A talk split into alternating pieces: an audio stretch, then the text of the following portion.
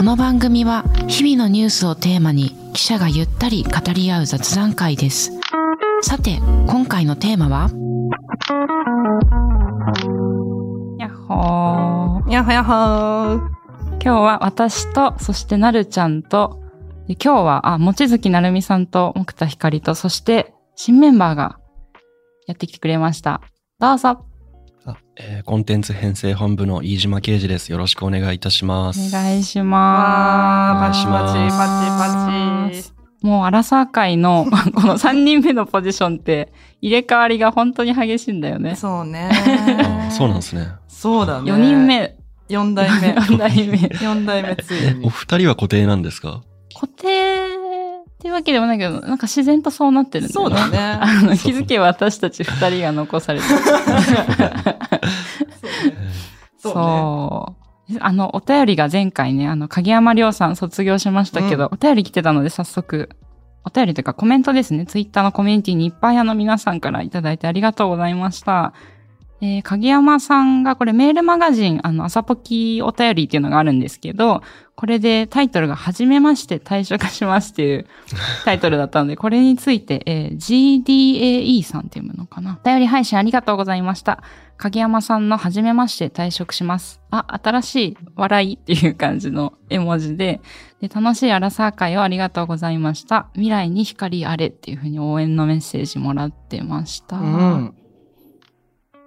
そうで、他にもですね、あのーこの3人目のポジションの初代が真田亮さんっていう人で、その後に影山亮さんで、あと他の番組で今永亮さんっていう人もいて、まあみんなそれぞれあの、朝ポキに携わっては卒業していったっていうことで、亮さんの卒業が多いですねっていうコメントも来ていて、えーイームさんから絶対同じことを思った方がいると思うのですが、音声チームからりょうさんが卒業していくのは偶然でしょうかということで、なんかこれすごいいいねが皆さんからついてて。確かに。ねえ。そうでも今度、飯島さんは、刑事、刑事さん、りょうではない。量じゃないですね。量だったらそもそも多いっていうことになりますまあ確かにそう。はいみんなでも漢字は違うよね。真田くんも、今永さんも影山くんもね。そうだうんね。漢字は違うけど。響きが一緒っていう。そうだねう。。うんん。え飯島さんはまだちなみに卒業の予定とかってないですよの予定ね。ないですね。あ、本当によかった。なんとない。後編に来てまだ1年なんで、そうですね。ほ っないですね。としました。あのアラサーは、アラサーは結構そういうのを考える時期なんで、そうなんだよね。多分、だから年代的にもなんていうか、人生いろいろっていうか、そうですよね。そう、んそれが重なっちゃうから、ね、予期せずみんないろんな道に行っちゃうんですけど。いや、まあもちろんね、いいことですよ。うんその、それぞれの道をね、見つけて進むっていうのは。もちろんもちろん。だけどちょっと。けど短いのはちょっと寂しいねっていう。そうね。リスナーさんには多分、やっとこう、キャラが伝わって覚えてもらえたなって頃に卒業になっちゃうので、あ、でも飯島さんは今後数ヶ月と言わずずっと、重いな。あ、ごめんごめん。ずっと、ずっととか怖いよね。怖いね。怖い怖い。重いよ。だけどもうちょっと長い間、今までよりは、あの、放り続けられるキャラかもしれませんので、うんじっ。くりね。そう。で、うんその初回なので、ぜひ紹介っていうか、まあ私たちもほとんど、はい。初めましてなんだけど、うんなるちゃんとは同じ紙面組んだりしいや、てるんだよでもね、被ってないんだよな、ほほぼ。んま、なんかリモートだったり、紙あ面、つく面違ったりして、あんまり喋ってないですよね。そうなんだそ。へえ。そうなの。あのね、やっぱシフト制だから、うんまあその被る人と被らない人って結構実はいて、ぐるぐる回してはいるんだけど、そう、飯島くんはじほとんどん見てないね。そうですね。やっうぱ、ん面でも20面、30面ぐらいあると、ああ、そっか、ページ数、そう何面、社会面、スポーツ面とかいっぱいあるから。えそのぐらい面があそって、ローテもあって、夕刊勤務ついてる人もいるから、うん同じ机に座るってあんまり実はなかったりするんない。ですよね。そうなんだそうなの、そうなの、そうなの。せめてじゃあスポーツ面とか同じようなジャンルを担当してたらうん先輩から教わるとかあるのかな。そう、まあ、もちろん新人の時は、うんあの、マンツーマンで教えていて、はいその人たちが大体、あの、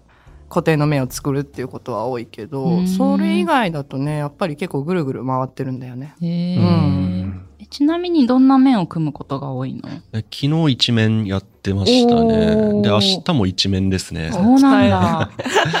トレーニング、トレーニング期間だね。トレーニング期間えー、ですねそうなんだ。一そうなんだ。年一面はやっぱり、はいあれなんだ、なんていうか、こう、研鑽も積む意味も込めてやるんだね。もちろんそうだよ。そうですね。一面は他と結構違って、うんなんか編集長とか、なんとか部長みたいな偉い人もみんな見てて、こうなんじゃないか、こうこうなんじゃないかみたいのが結構、その、試されるというか、なんかそうですね。まあやっぱりね、、あの当然し、顔ですから一面っていうのは、うんうんうんまあ当然、まあやっぱメニューもね、どれが一面なんだっていうところから始まるしね。ん。見出しとかもじゃあ結構、けんけんがくがく言われたりするのかな？そうですね。もうデスクとか周りの先輩と一緒につけて、それをやっぱり Teams とかそのつないでるミーティングうんうんで偉い人たちも立ち会って、これはもっとこうした方がいいんじゃないかみたいなうんミーティングも1日2回ぐらいありますし。ちなみに今日の、今日っていうのは、撮ってるのが3、えー7月31日なんですけど、じゃあこれの一面は、ニュースに対か IT 縛る方っていうやつそうですは、ね。飯島さんがこれつけたのかな、そそうですね。これ、昨日の夜中に、はい、印刷したというか、編集した、はい。で、もう一個は、えっ、と、これは広島と長崎の被爆写真がアメリカで展示される計画がありますよ。まあ、これも結構私、おおって思ったんですけど。そうですこれもじゃあタイね。トルつけあそうですね。これも、も先輩とかデスクと話し合いながら、はい、えー見出しつけてレイアウトしてっていう感じですね。はいね。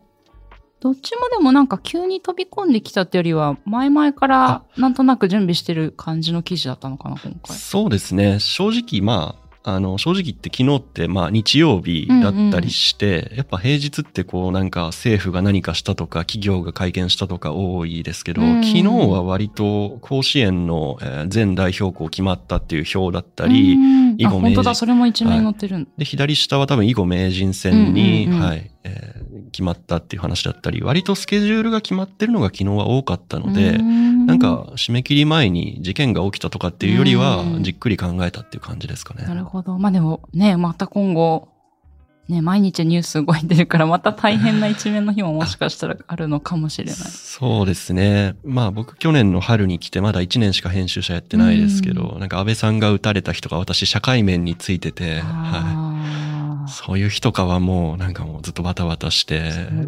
みんなで考えて最後まで、はい、見出し精査してっていう日もありますね。うんあ私その日一面だったけど、いたね。同あじ、そう同じあれにいたねはいはい。フロアに。うんでもちょっとそんな、それどころじゃなかった。いや、覚えてお互いのこと、僕社会面だったんで、もう自分のことで精一杯。私も自分で精一杯だったね。そっ一面だった。あーうんうんうん。じゃあ横カットですね、一面も。そうだねはい斜面も。はいうんあ、横カット、横に文字がドーンと大きく載る見出しってことかな？そうです。そうもう普通その縦でこう、何段ってその一段落分とか二段落分の見出しが普通だけど、大ニュースだともう新聞の左端から新聞の右端まで、うんえー安倍元首相撃たれ死亡とか、はいバーンって、そうだね。ベタ黒、黒字に白い字で書いてるちょっとこう、おどろおどろしうんい、いわゆるベタ黒横カットみたいな感じですね。うん。いや、で、あのーせっかく自己紹介なんで、あの、あはいどんな人生を送ってきたか。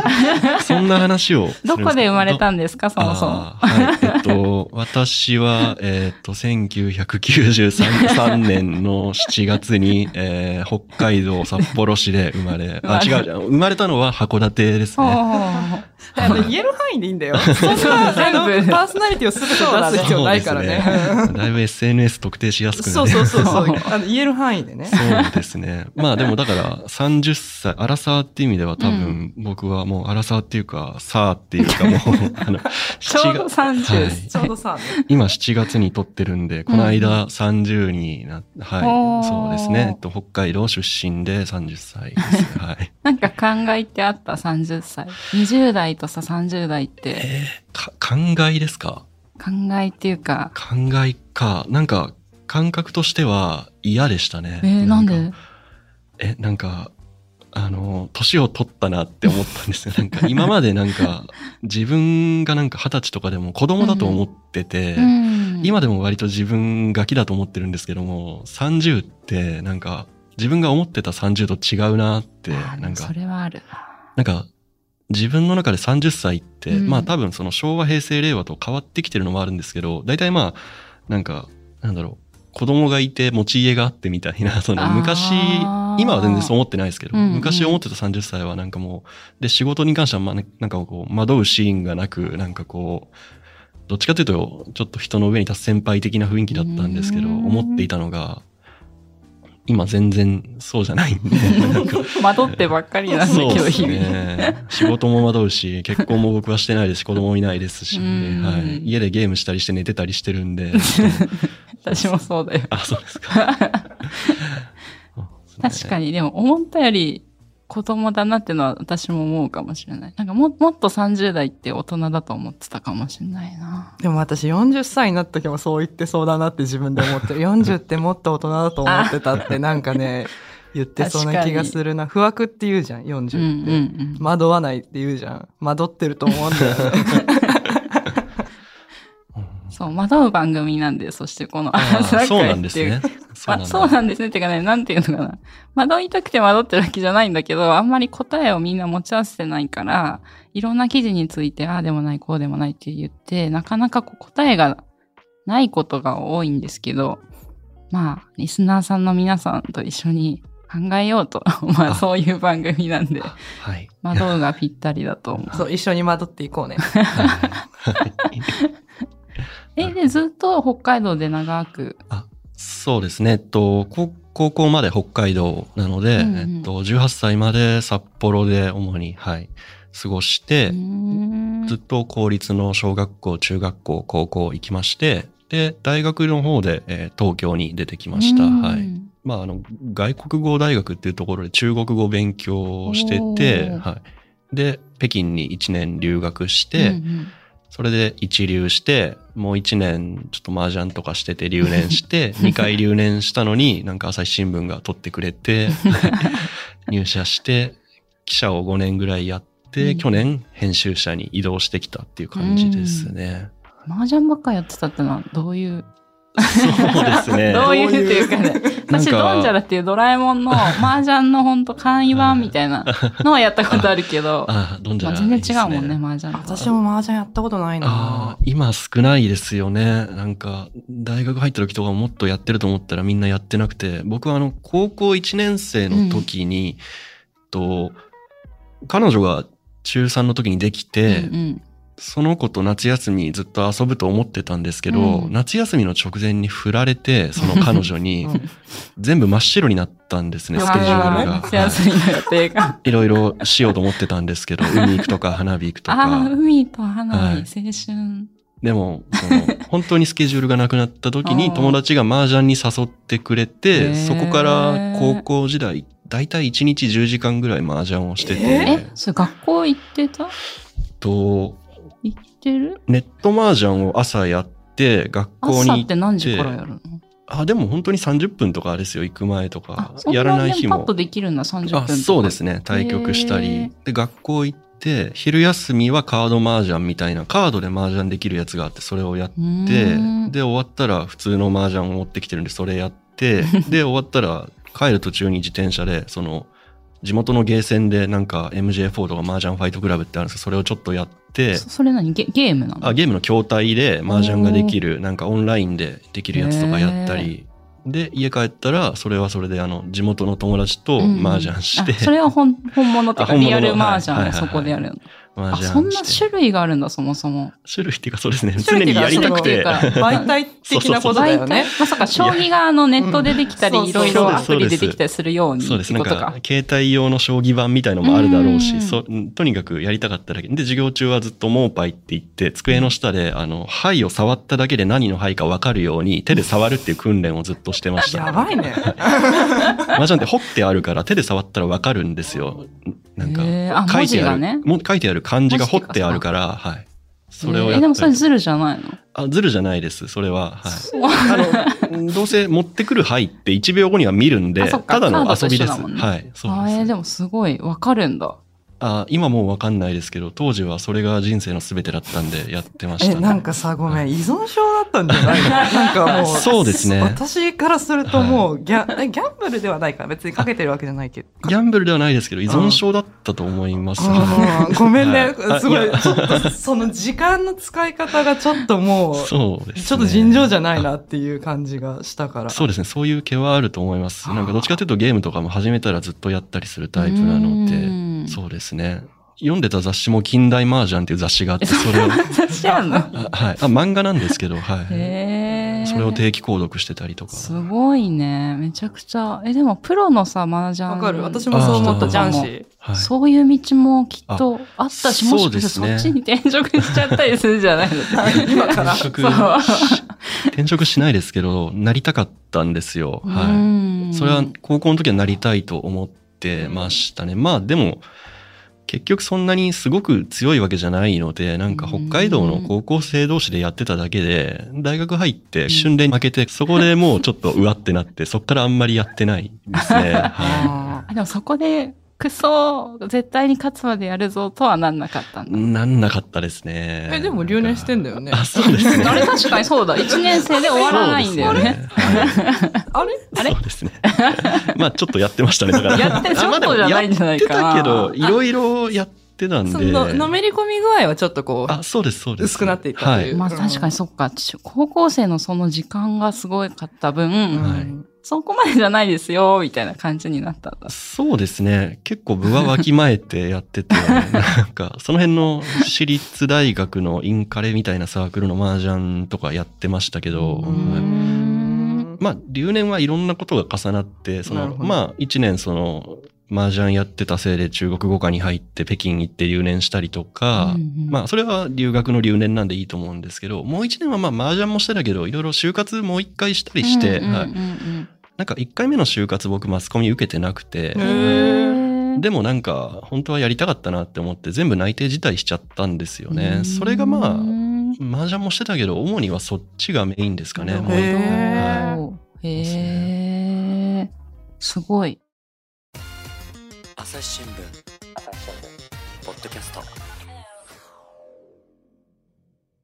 ねえねえ朝ポキって今聞いてるやつ以外に別の番組あるって知ってた？えー、何それ？知らないんだけど。メディアトークっていう番組月曜日の IOK 会とかメンツ用な3人がパワーワード炸裂しててさイライラする相手に出会ったら人生1回目と思えばいいとか魔女の宅急便の好きな IOK? メンツよ？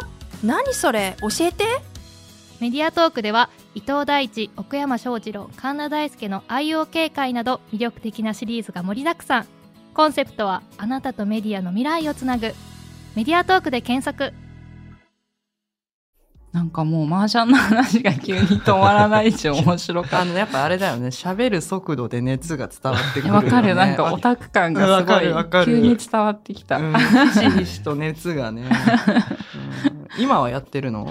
いや、コロナになってから全然やらなくなっちゃって、へなんでもやっぱりなんだろう、それ？オンラインとかあるんじゃないオのンラインもあるんですけど、うん。まあ基本的に実際にやるのが好きなので、まあやっぱコロナになった時に雀荘ってタバコも吸うし密だし、うん。その4人が向かい合うわけじゃないですか、うん。飛沫的にも。なんかその辺ですごくやりづらくなってしまって、なるほどね。はい。もうあんまり今やってないですね。そうなんだ。私も一つ気になるポイント。あの、その、1回目の就活は何系やってたの、それで、なんでやっぱりマスコミって思ったの？えっと、1回目は、なんかもうまんべんなくいろいろ最初エントリーするじゃないですか。うんそれこそ銀行から不動産からするする何から。で、結局何がしたいのか分からなくて、自分で。なんか、なんだろう、真摯に向き合ってなかったのか、なんか、とりあえずいろいろ受けてみてよく分からなくて、うんそうなった時にその、なんか、経済的な合理性っていうか、その自分のキャリアでなんとなく将来も使えそうなものって思った時に、なんかエンジニアとかプログラマーみたいなのをうんふわっと志望しようと思ったんですね。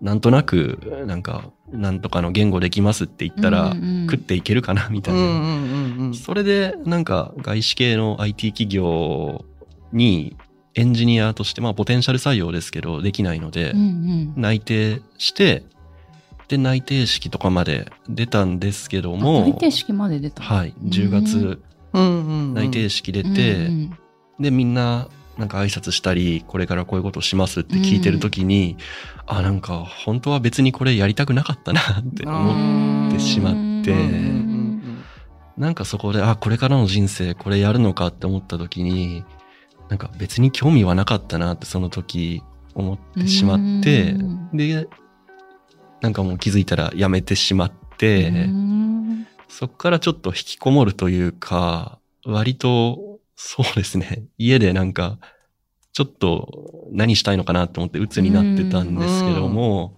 まあでも、もともと興味あったのは本当は新聞記者やりたかったなと思って、で、朝日新聞一番好きだったので、受けようかなと思ったんですけど、気づいたら春のエントリーが終わっていて、確かはに。い。なんかそれで秋採用を受けて受かったっていう感じですね。なるほどね。はい。え、その新聞記者はなんかいつ頃から実はこうなりたいなっていうのはあったの？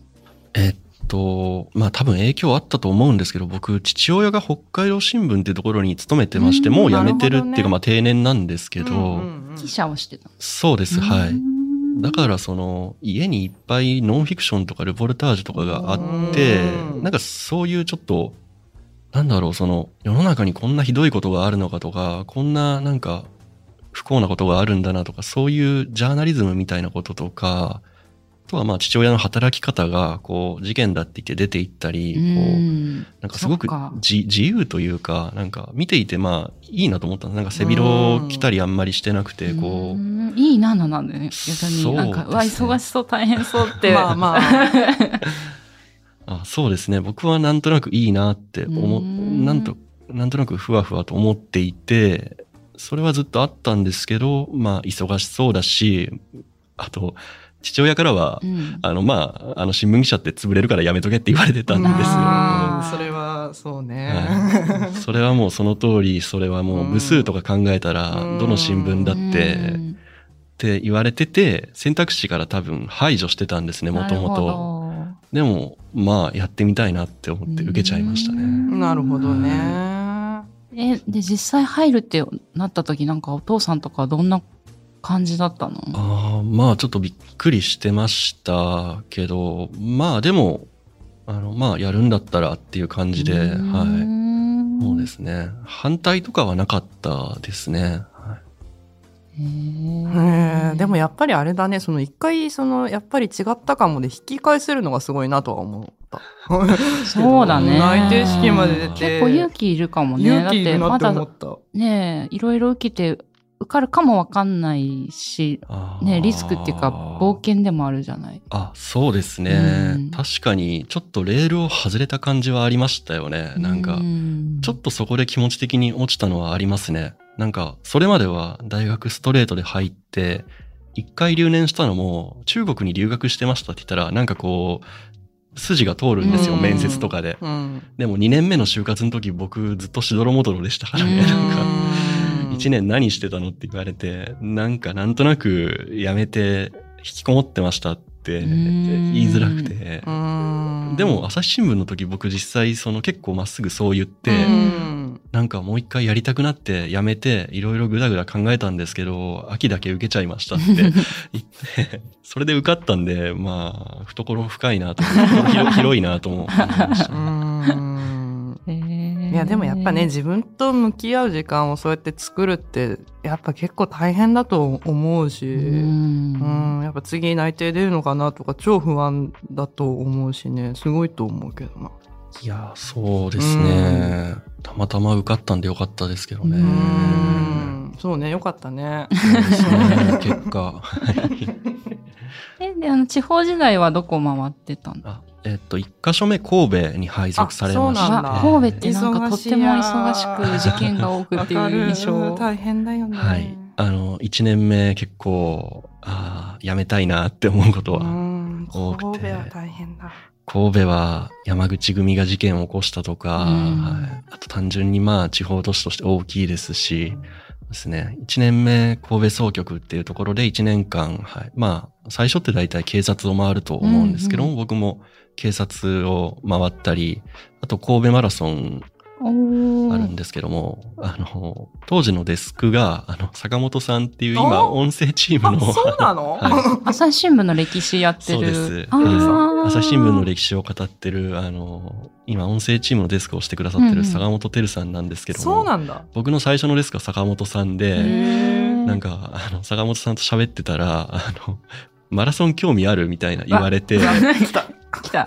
ありがち。お前陸上やってたよなみたいな話になって、いや、100メートルですけど、100 100 110メートルですけど、しかも中学までで、高校はずっと運動不足の麻雀ですみたいな。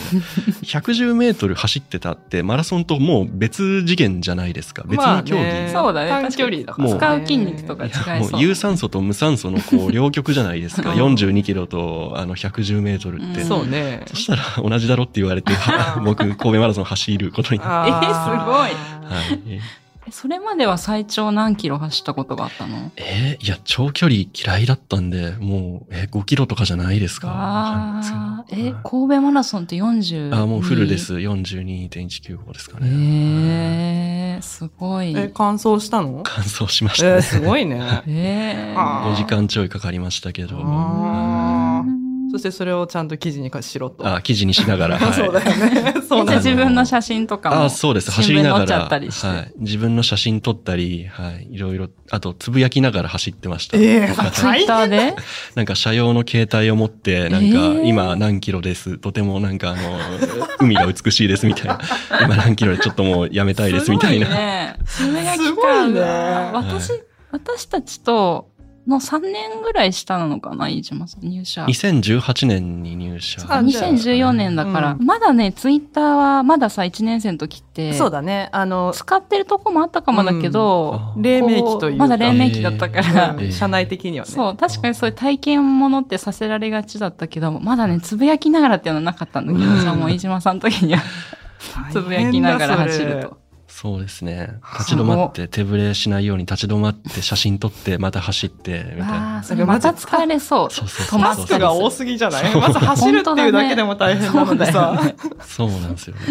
うんなんか今だったらね、音取ってとかもありそうだよね。確かに、そのままポッドキャストに。そうそうそう 走りながらみたいな。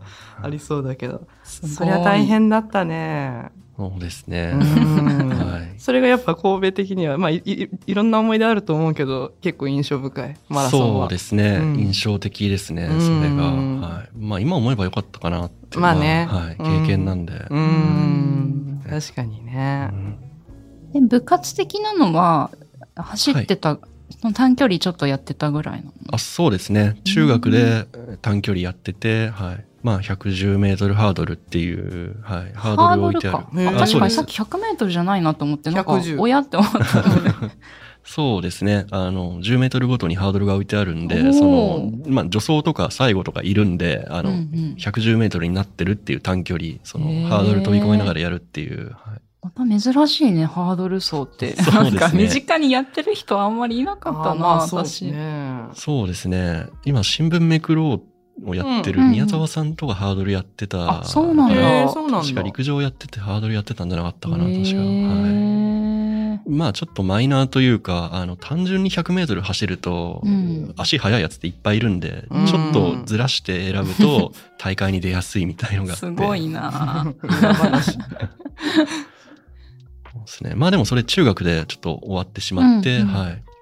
高校からは、あの、麻雀を一日10時間やってたんで運動はしてなくて、その次の運動の機会がまさかの社会人1年目の神戸マラソンっていう感じでしたね。やっぱでもさ、ブランクあるから大変じゃない？や、大変でしたね。やっぱちょっとね、あの、体作っていかないと、ちょっと、うんいきなり降るって無理だよね？多分、私やったこといや、そうないけど。思うよ。うんで私マラソンやってたけど、そうだよね。うん、10キロとか5キロとか普段走っててもうんやっぱり振るって、うん、相当練習とかいるだろうし。んそうですね。練習ではな20キロが限界というか、うんリハーサルは20キロまでで、うん。本番はこの倍頑張ろうみたいな感じでしたうね。んそうだよね。はあ。すごい。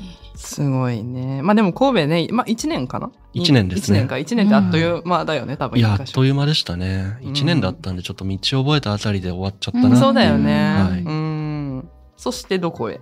えー次、福島に行きましたね。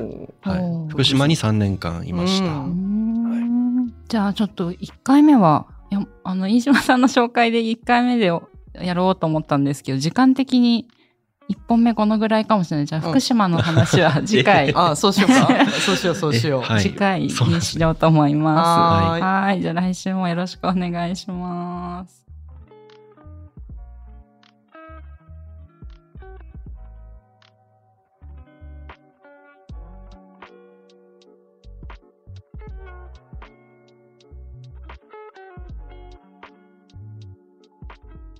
話はつきませんが、続きは次回にお届けします。大事なお知らせがあります。お9月16日土曜日。皆さんのスケジュール絶対開けておいてくださいね。絶対。絶対強め、圧があ強めるかな、強めだな。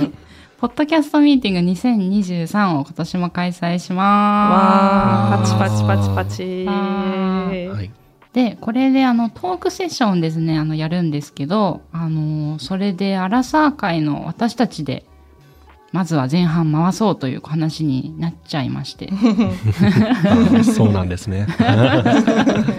苦笑いしてる二人とうんなっちゃったんだよね。そう、はい盛り上げてやっていこうと思ってますんで。うんはいと言いつつでもね、内容が全然まだ決まってないんだようね。ん。何かしらやっぱりこう、今回オンラインじゃなくてリアルなのでう、んあの、皆さんと直接こうお会いして、なんか質問を受けたりしして答えたりとか、まあ何らかこう、双方向でできたらいいなっていうことは私すら思ってるんですけど、あー、うん特に多分飯島さんとかリスナーさんと直接会ったことないと思うので、そうですね。熱気にびっくりしちゃって去年は。おうーん、本当に。いやいつもこうお便りフォームとかで文章では励ましや知った激励もらってるんですけど、実際にこう生声でいつも聞いてますとか言ってもらえると本当にね、なんか生きる糧になったよね。うんそうだね。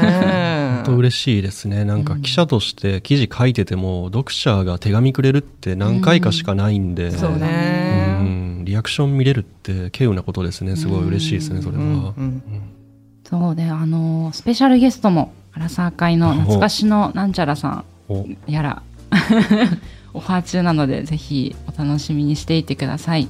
で、まだね、でも内容が決まってないので、あの、これもちょっと皆さん、こういうことしたら面白いんじゃないかとか、アイディアいただけると助かるかなと思いつつ、ぜひ皆さん来てください。よろしくお願いします。よろしくお願いしますす。